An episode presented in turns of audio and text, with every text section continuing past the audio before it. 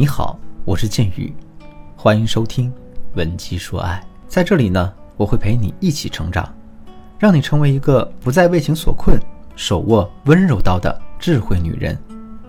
如果你有情感问题的话，可以添加我的微信“文姬”的全拼零三三，也就是 W E N J I 零三三。今天我们分享的内容呢是关于恋爱的。前几天呢，有个姑娘来咨询我，她问我说：“建宇老师啊。”我和我男朋友最近在闹分手，别看我们两个才谈了一个多月，可就前半个月甜蜜点儿，现在就每天都要吵架。昨天我下班以后给他发消息，他也不回我，我一猜他就是在玩游戏。我打开这个游戏界面一看啊，果然和我猜的一模一样。我当时特别生气，给他打了好几个电话，然后呢，他居然接了起来，对我狂吼，嫌我害他坑队友了。我一气之下呢，就和他提了分手。可等到现在，我也没听到他给我打电话来挽回我。老师，你说我该怎么办啊？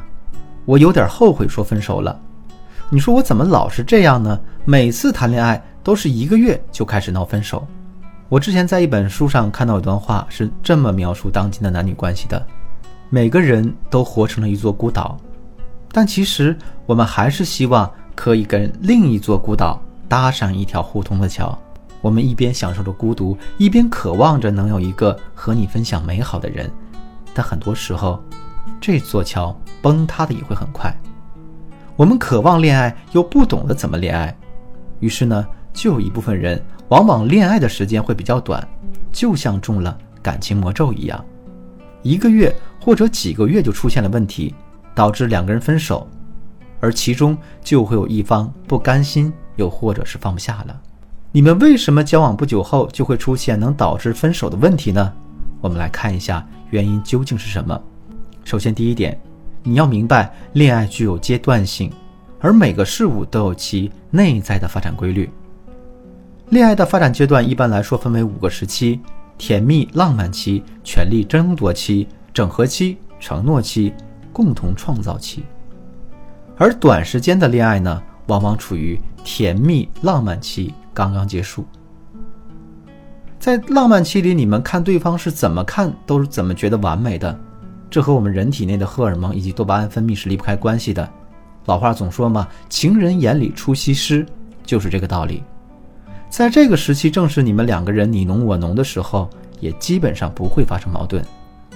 但当两个人的熟悉程度逐渐的增加，就会慢慢过渡到浪漫期的结尾，开始到下一个时期。权力争夺期，这是对于很多恋爱经验不足和认知不够的人来说最容易分手的一个时期。那在这个时期里，你们会越来越多的看到对方的缺点，以及和之前所期望不符的一面，并且你会希望对方能够为你做出改变，使你占据在这段关系里更多的主动权、更多的享受。那你们之间就会很容易发生矛盾，从而闹分手了。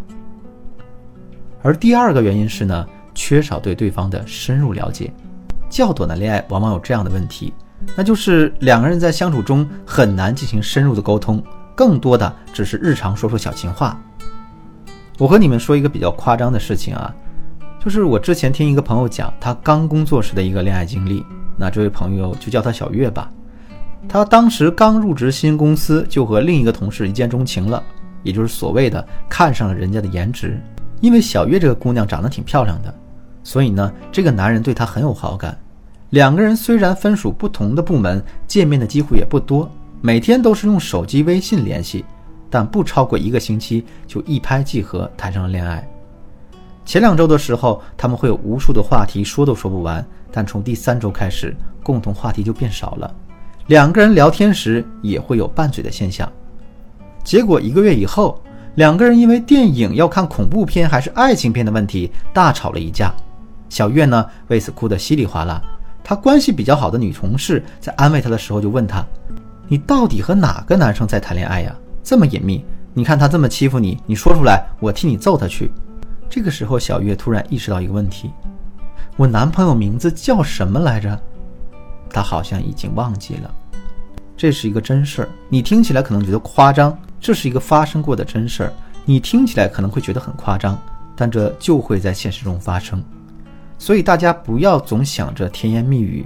我们在确定关系的时候，一定要先了解。所以大家在恋爱的时候，不要光顾着甜言蜜语。在确定关系的时候，我们一定要了解清楚彼此的喜好，以及我们要确认两个人的三观是否真的相合。如果我们缺少对对方三观的了解，也就缺少了真正深层次的链接。那一旦遇到情感冲突，你们两个人的关系就岌岌可危了。你回想一下，你们是否聊过彼此最喜欢的食物？有没有聊过印象最深的一部电影？有没有聊过？成长过程中对自己影响最大的事情，或者是呢，你们未来都想成为一个什么样的人？你们聊过这些话题吗？而第三个原因，呃，可能是你们缺少共同走下去的方法。在择偶这个事情上，虽然选谁当你的另一半很重要，可从长远来看，你经营关系的能力可能要胜过你最开始的选择，而这种能力是需要后天学习和锻炼的。当你们的关系进入权力争夺期之后，你们两个人又该如何安全度过？如何进入整合期和更后面的阶段呢？我想啊，对于那些经常无法将恋爱维持到较长时间的人来说，他们自己也是非常困扰的。他们并不知道该如何进入长期的关系。针对这些可能导致你的恋爱还没谈多久就会闹分手的状况，我给大家一个建议。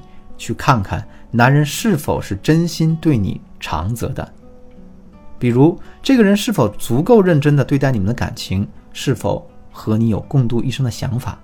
而在这个问题上，影响对方长短则心态的，除了他本人的一个最初的动机，还有你自己在恋爱中的表现。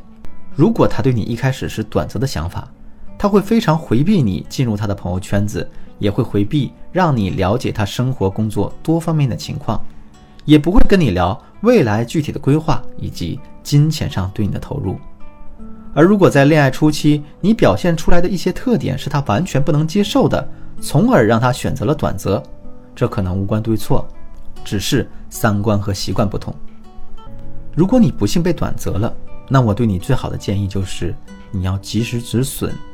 把你的注意力放在让自己提高上，更好的去迎接愿意真心对待你的下个人。而在亲密关系中，最可怕的就是我们明明知道自己不知道如何去维系感情，还不愿意去学习、提高、改变自己。如果你想拥有幸福的婚姻和人生，想学会驾驭感情，或者呢，你有其他想解决的情感问题，都可以添加我助理的微信，文姬的全拼零三三。也就是 W E N J I 零三三，把你的问题发送给我，我一定有问必答。前三十名添加的同学呢，还有机会获得免费的情感咨询一次。好了，今天的节目就到这里，我是剑宇，闻鸡说爱，迷茫的情场，你的得力军师，我们下期再见。